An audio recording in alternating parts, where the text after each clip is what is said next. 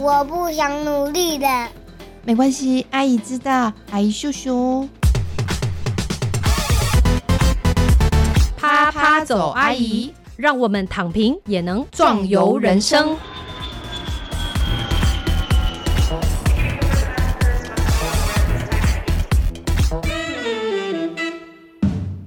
Hello，各位亲爱的听众朋友，大家好，欢迎收听啪啪走，阿姨，我是丽兰，王丽兰，我是韵之张韵之。是我们今天邀请到的特别来宾，他的生平真的非常的神奇。他是一位台湾人，但是不知道为什么他替马祖做了五出音乐剧。大家有听过马祖有音乐剧这件事情吗？之前没有听过，之后就知道了。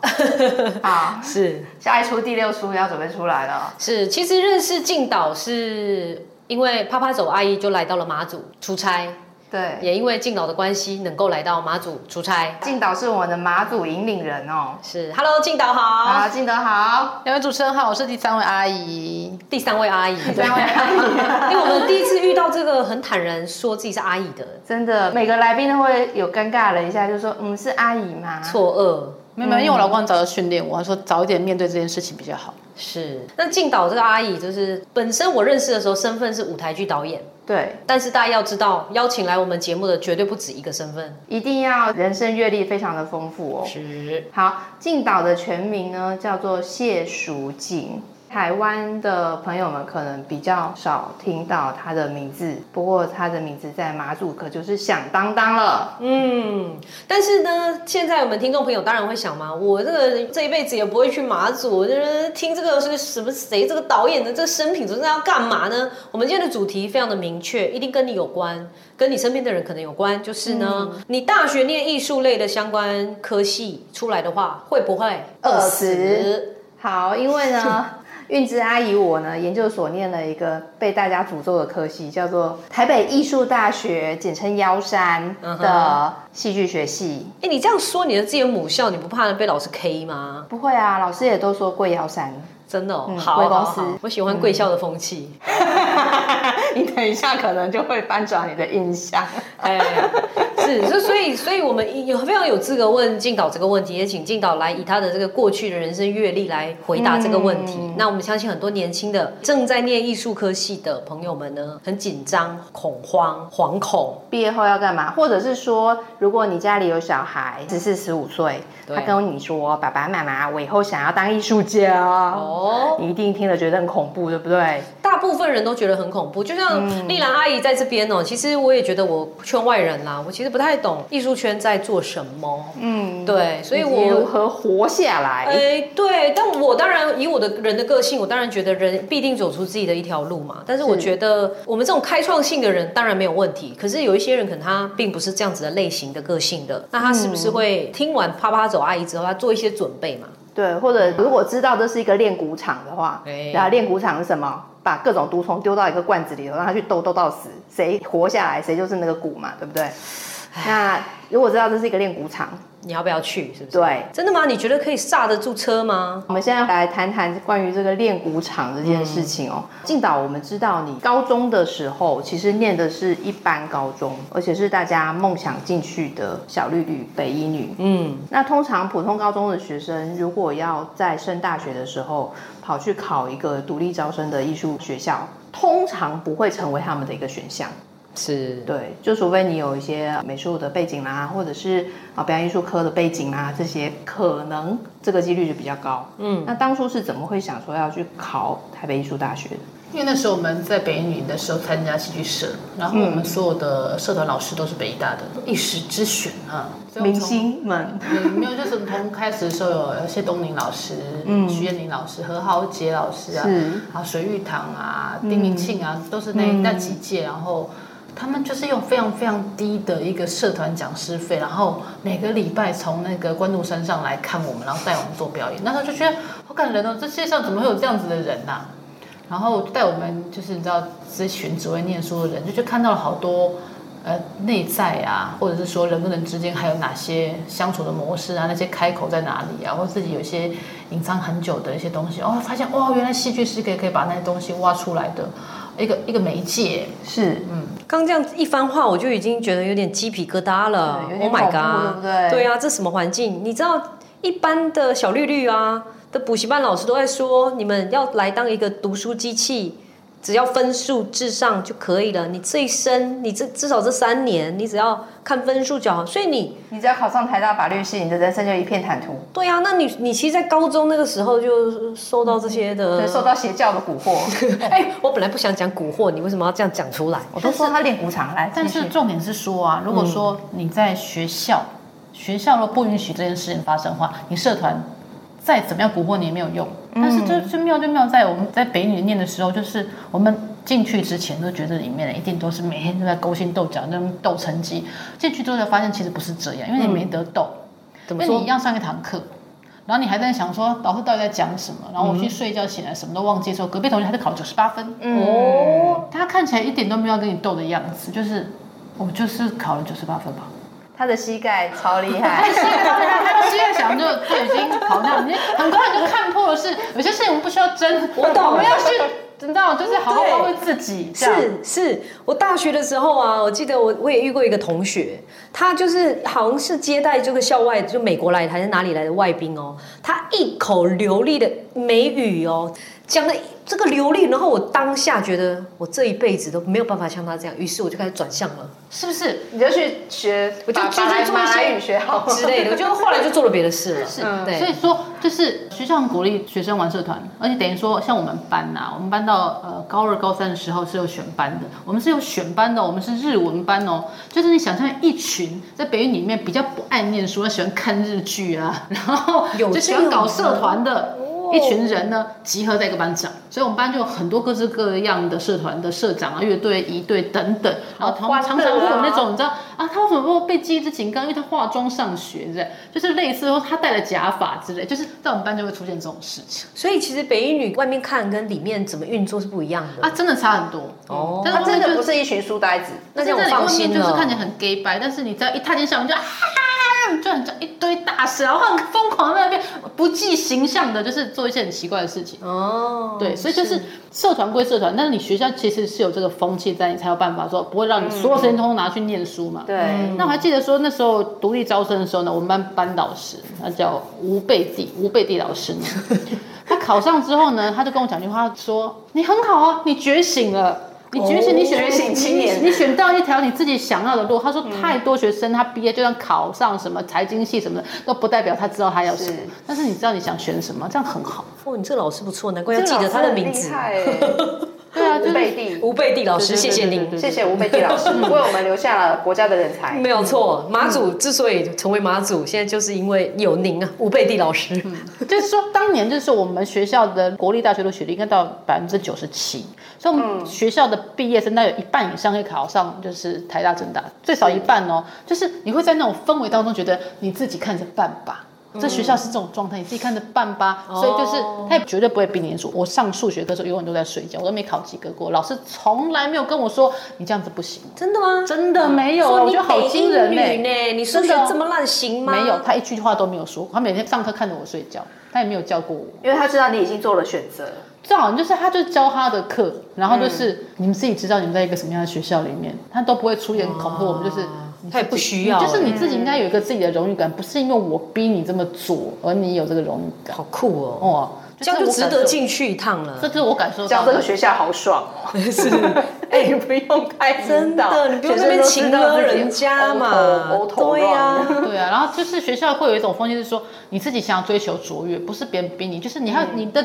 卓越没有尽头哎，就是他们会知道说你想要往前跑的时候，你不能阻拦你继续往前跑。嗯，是。那看你们跑多远就是。了。哇，所以追求卓越这件事情，变成每个人内建的一套我觉得是系统，就是一种不管你做什么，他重点不是说你只能念书哦，不是哦，就是你不管你要做什么，我此刻有点做紧张。对，我觉得，我觉得我年纪这么小的话，在那个环境里面，我我不知道我会怎么样哎。但是静岛就很不错哦，他在那样这样的环境底下是有走出一条自己的路。嗯，你只要在你自己的道路上做你想做的事情，然后把它做到最好。就是你能想象说大家都成绩很好，对不对？然后大家就觉得哦，好羡慕熟静哦，他是一个艺术家，你看他对人生很不一样的看法哦。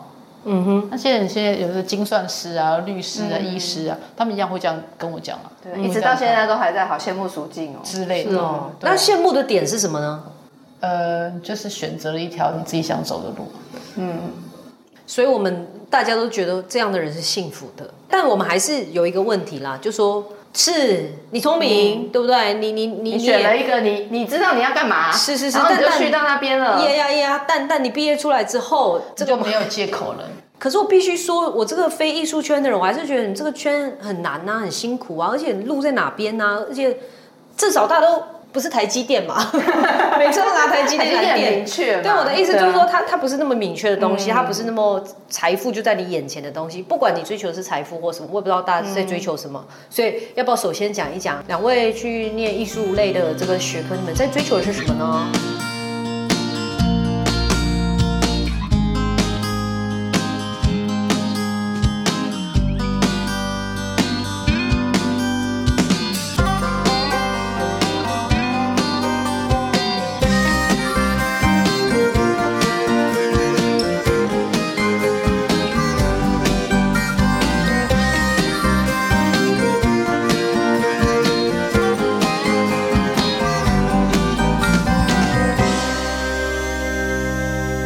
我觉得先回到我们选组这件事情好了，嗯因为其实大二大三的时候要戏剧系的话，就要去选你是表演组、导演组、编剧理论。那我自己是理论组的，嗯只是都没有在干理论组在在干的事情就对了。那那个时候，其实大家都会想要攻表演，因为表演是被看见的。所以你是有一个梦要完成嘛，有个梦要追嘛。我觉得它有很大的一个成分，不是你自己生出来的梦，而是因为那个那个气氛，就是大家都在比谁有才华，比谁在舞台上更亮眼，比谁的存在感高，那是另外一种竞争的状态。所以我也很想，因为我们后面要谈到的是你可以做什么嘛，是可是因为我们在那个时候就已经必须要选择你之后要走的路，嗯，所以这边来询问一下静导，你在面临要选组的时候，你的思考跟判断是什么？哎呀，就是我其实高中的时候，戏剧社的时候，老师其实是说我很会演戏。然后呢，我二十年没有演过戏，所以这件事情不是太多人知道。那那那我们上了大学之后，就发现我们班上高手如云，帅哥美女也都非常的有表演的层次，包括就是很多的影帝影后都在我们班这样。来举个例，随便讲几个名字。比如说呃最近台北电影节的男配角高英轩啦，然后影帝莫子仪啦，然后最佳女配角张诗颖啦，都在我们班上这样。哦，可是我觉得那个东西不是说他们在我们就没位置，其实不是这样，就是说到底谁的那个意志够钢铁，嗯，可以突破这些事情，因为没有人选择说有他对没有你，没有这件事情。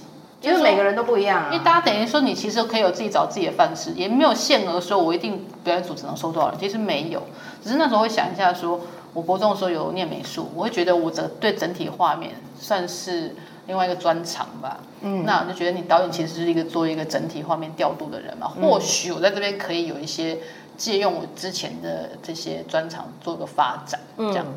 真的，我就大概大二就想说，嗯，我选导演好了。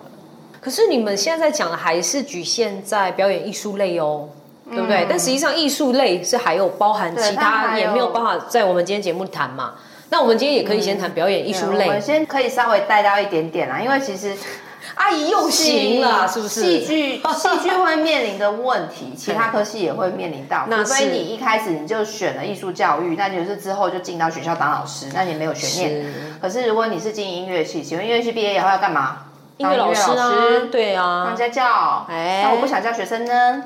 嗯，当艺术家吗？当演奏家吗？是当声乐家吗？是谁要买票来听？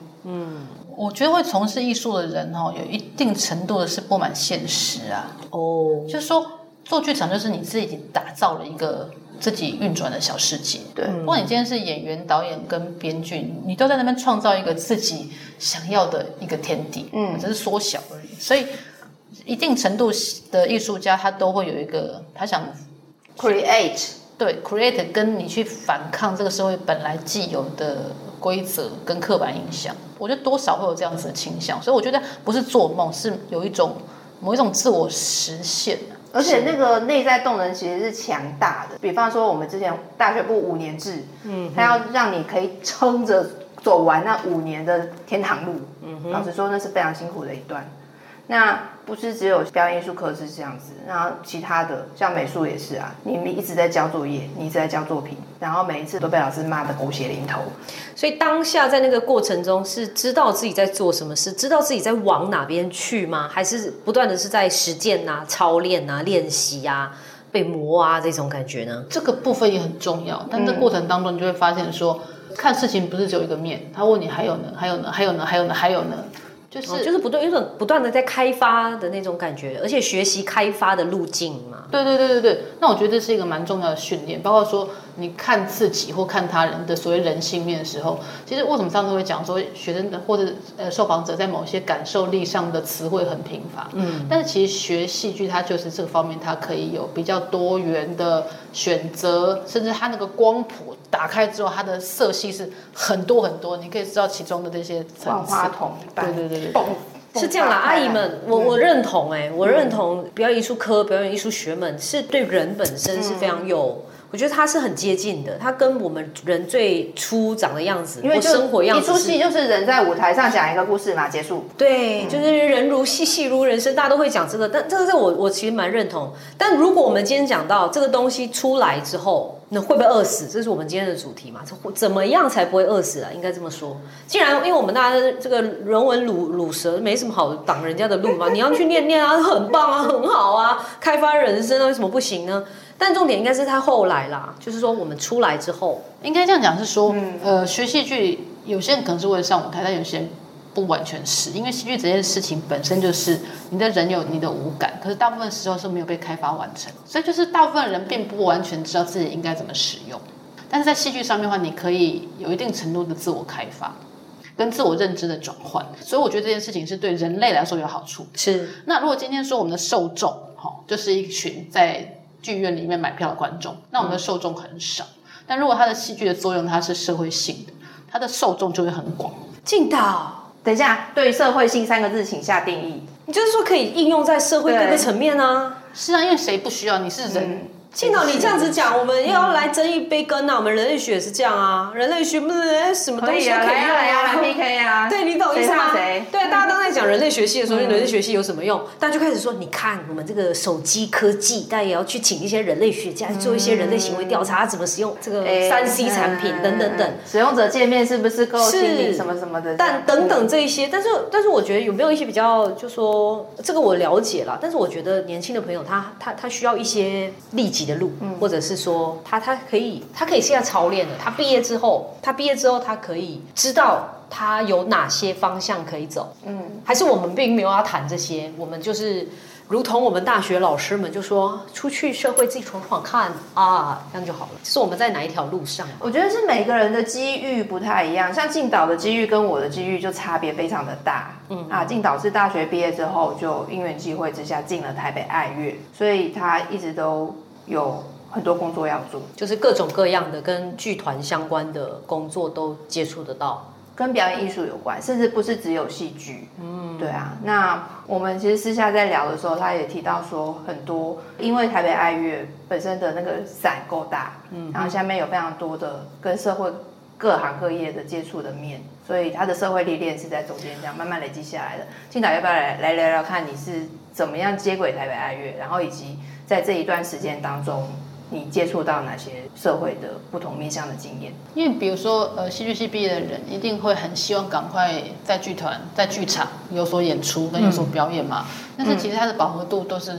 很高的嘛，就是说，真的你要进去，可以一定也是会有机会。可是你年越靠近现在，就是那个能试出的名就只会越来越少而已。就是比如说，你可能变工作坊，他还是跟他的那批老演员在工作。嗯哦，比如说你是你是国托，你还是用你还是只有一一位导演在那里嘛？对不可能因着你毕业了有二十个、三十个、五十个、五两百个学生，你就多了两百个导演的位置嘛？他不会嘛？那我们刚进爱乐的时候，我觉得有一件事情是蛮有趣的事，因为我其实并不是很对音乐很有兴趣的一个人，嗯，我对合唱也没有兴趣，嗯，就我刚进去的时候，我连那 S O A T B 是什么我都不知道，但是呢，我觉得就是长远来看，如果你今天遇到一件事情不是你那么喜欢或擅长的时候，不要马上去逃避它，我觉得这很重要。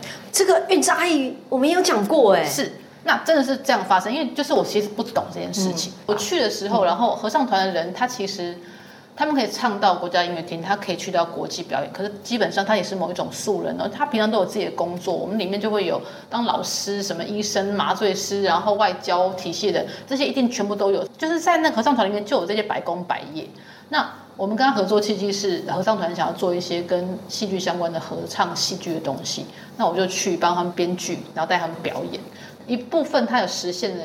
我们的专场，可是当然它的规模不是很大，它是一个造基于音乐为底、戏剧为辅的状态。嗯，但是你会发现，哎，他们的合唱训练的模式，然后他们这些各行各业，甚至延伸出去的所谓政商关系或者是义气的合作，我觉得有很大的启发。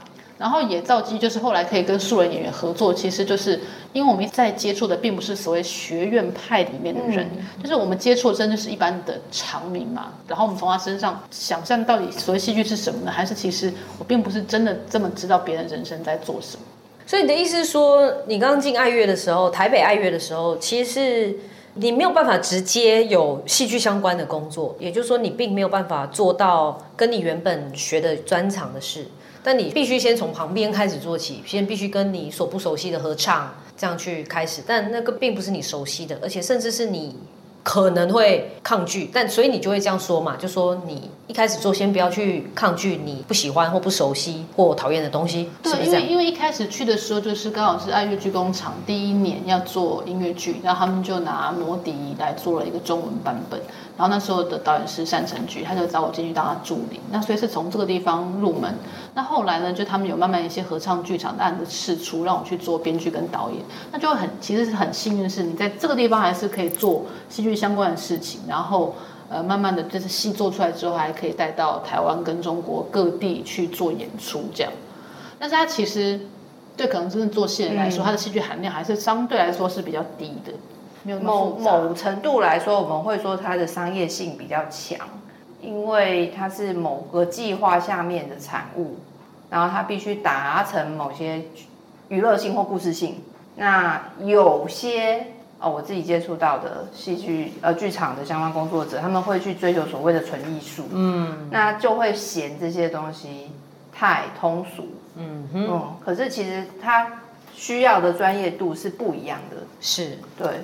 但我还是想先问一个问题哦，就是说，那这样是不是指进岛是你觉得你是幸运吗？还是你是因为工作态度认真取胜呢？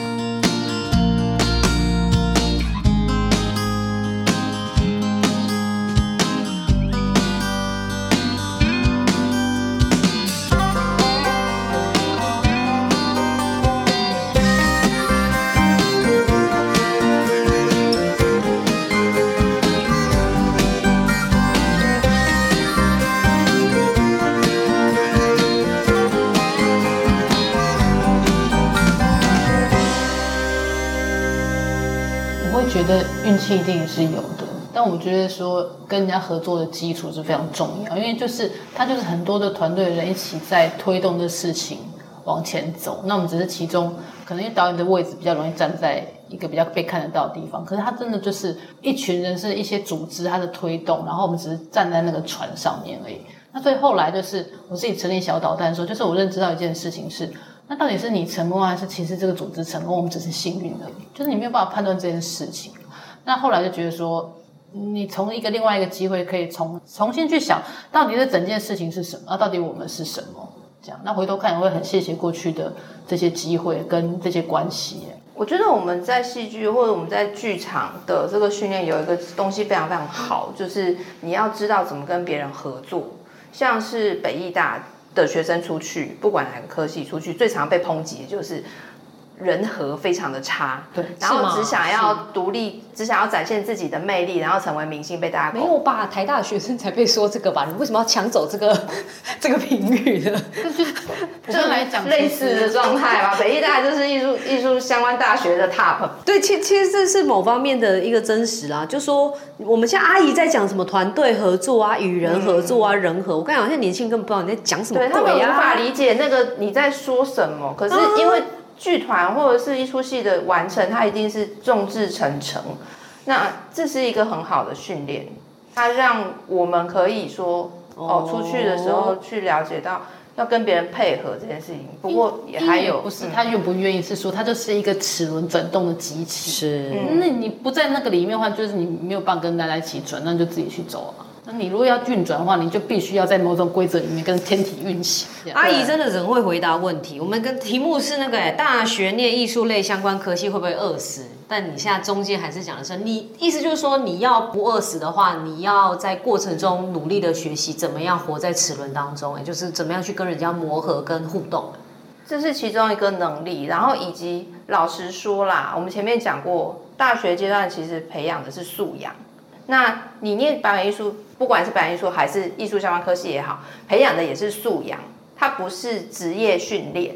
那这些素养如何 support 你，然后在离开学校之后，你一片蒲公英的种子，你看你飘落在哪一片土壤上，然后长出来。其实我觉得这样子想的话，就可能比较能够理解阿姨在说什么。阿姨其实在讲的是，我们培养的就是你什么能力都会有，嗯，你在哪边都可以长得出来，都活得下来。对，但如果你没有意识到这一点，你一直期望学校或老师或科系给你的是职业训练所，保障一个职业。比方说，你问哦，问戏剧系毕业起薪多少钱？你问这个问题就是太 low。嗯，对，因为其实你要做到的是，我知道我手上有哪些资源，我有哪些长处，然后我离开这个学校，离开这个科系之后，我要怎么去 create 我存在的这个价值？那老实说，目前在台湾，你要在表演艺术圈里面赚大钱，可能吗？可能吗？可能吗？有的人做到哦。是啊，嗯，对呀，对啊。当然，你的商业经营头脑要非常的好啊，你要知道资源在哪边啊，然后去保弄啊，然后去换到你要的东西呀。我觉得好像从事艺术人一直要跟一个东西去 fighting，就是主观意识这件事。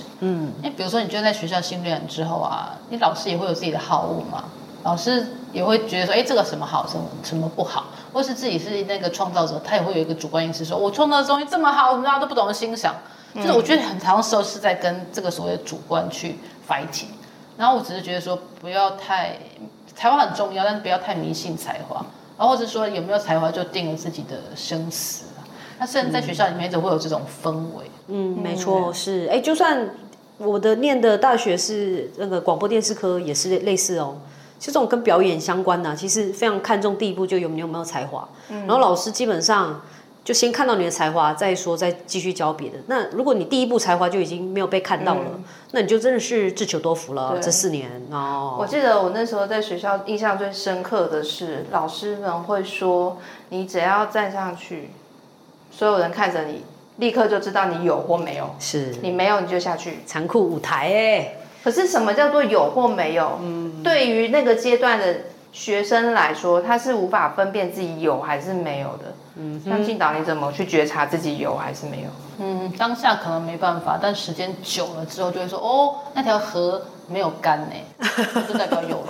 嗯，就一直有一些相关的机会来，就比方我被找去演戏，或者我被找去做些什么事情，然后。这件事情一直被延续下去，是之类的。我觉得静导的说法也是蛮浪漫的一种说法，但是 但要要去想象一下，确实，阿姨回想一下自己的人生历练是这样，有些东西莫名其妙就会干涸了，真的是会这样。你你再求多一点，去哪边挖井来或者引水过来都没办法，没有用，你就你就在强求。可有些地方就是，哎，哦哦，那边一直一直很很滋润呢，嗯，你就要去找到你那个滋润的地方。哎，这就是我们阿姨说你要盘点。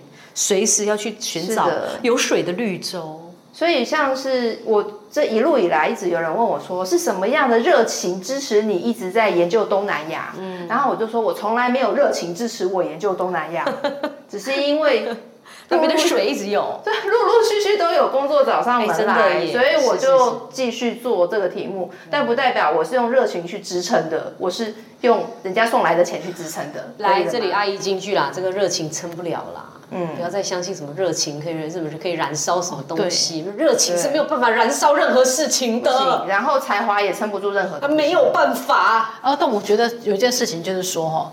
呃，你从事一个艺术的人，你这心理的状态就很重要，因为真的很多人有忧郁症的啦，嗯，真的自杀的也有了，或者是说很早年轻的时候就得病过世也有很多，就是说你你一做艺术人，你敏感嘛，但是你的心在累积的东西是负面的多一些，还是正面的多一些？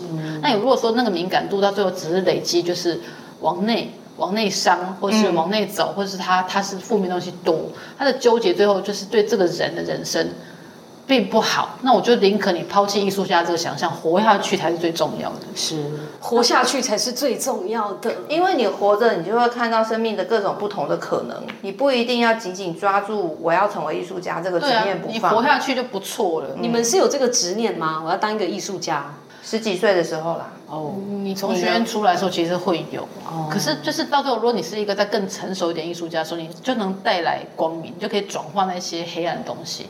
因为如果说你其实自己会是一个发声的平台的话，那你带出来的东西就很重要啦。是那你内心如果很黑暗，就是让更多人都一起来黑暗吧？还是说你你感受到那个黑暗，你也有光，你就把光带出来，让大家更多的光明嘛？嗯，它会有这个不同啊。嗯，讲到这里，我觉得很感动。是我我们是是世界上这个世界这个地球上是需要有表演艺术、念 艺术的人存在在这个世界上的，需要的帮你转化跟提炼一些东西。是啊，有一件事很重要，就是在那个平田之作《艺术立国论》里面，他要讲一件事情，因为这个世界上人都太在乎有用的事情，那有些事情它没有用，可它存在，那你它戏剧是一个可以承认、包容你所谓没用的这些事情的一个地方。所有没用的事情都可以在舞台上成立。包括你的情绪，可能说那不准哭，但他其实他就想哭啊。那可能你在你妈面前没有办法哭，可是你可能在戏剧某个平台上之后可以拿出来哭，那些没有用的东西会变成有用。或者这个人就很衰小啊，他就遇到什么什么事啊，可是你那没遇过的人你演不出来哦，但他遇过，他可以演出来。哦，任何的人生经验，你在日常生活中你可能会被其他人批判，可是让你这个东西放在戏剧舞台上，它会变成光芒。可以。通常呢，我会觉得那个丽兰阿姨是共振别人的那个角色，没想到今天静导跟那个韵之阿姨两个结合在一起，他们共振的那个效果太大了。现在我要先退一步。好，好，我们进入大家喊一句这个表演艺术万岁，表演艺术万岁，千万不要。然后没有，我这边这边其实为什么很想录这一集，是很想跟静导谈一件事啦，就是大家其实对于走这条路，艺术圈或者是艺术界，或者是做创作，叭叭叭这些会有很多的依据。没错，但是你要知道哦，它不是一个毕业之后会有多少保证收入的东西，但你可以在过程当中去找到资源，是然后这些资源是互相 support 彼此，然后一起走下去。我记得我念戏剧所的时候，第一周老师新生训练就跟我们说，你来到这里，你不一定要好好念书，你其中一个目的可能是找到你合作的伙伴，是，然后彼此支持的一起往前走。嗯。这件事情比你把书念好更重要。是，其实就是呃，能够找到一个方式，自己自在的活在这个世界上啦，这是大家都要去追求的事。应该这样讲，就是说你的艺术这些这个东西，在其他产业来说，它不会是更可怕的。你比如说你从政会不会更可怕？你的商业会不会更可怕？应该会吧。我觉得这个艺术圈已经相对的很天真浪漫，已经接近自我了。只是说，我觉得有两件事情，就是能不能继续存活。第一个，有时候因为有时候人艺术家容易太自我，但是重点是说，如果你只关心自己的话，别人也只会关心自己。所以，如果这艺术家他可以去设想说，你关心的面向是什么？你关心别人关心的事情，别人就会关心你关心的事情嘛。第二次是说，你的心、你的才华，除了服务自己以外，可不可以服务别人嘞？对，这很重要，超重要。对啊，所以所有人他都希望别人通来服务我，我才是艺术家。那这件事情，如果他是这种想法的话，他做什么都会失败。他今天去开店，他也会失败啊。嗯，延续我们刚刚讲才华这件事情，因为在学校真的每天都要听才华这两个字。才华，它如果不能变成钱，它就只是个屁。哦，可是它要怎么变成钱？你满足别人的需求，你为别人提供服务，它才会变成钱。是好的，阿姨哦，今天真的炮火很猛烈，但是我觉得这不只是表演艺术科系是要听的，应该是所有所谓我们说的鲁蛇人文社会科学系，甚至那些很有前景的系也要来听的，因为你看到的，你也许现在短暂性的追求到了一些钱，但是你最后回过头来还是得找到自己啊。是，然后要明白你对社会以及你对他人而言，你存在的意义是什么啊？你有什么用？我觉得可以用今天的访谈哦，作为一个小小的结论，就是我们今天去访问马祖酒厂嘛，那它的主要商品就是高粱跟老酒嘛。可是呢，当然高粱比较好卖，比老酒好卖很多。可他说老酒是马祖的根，所以它不能断。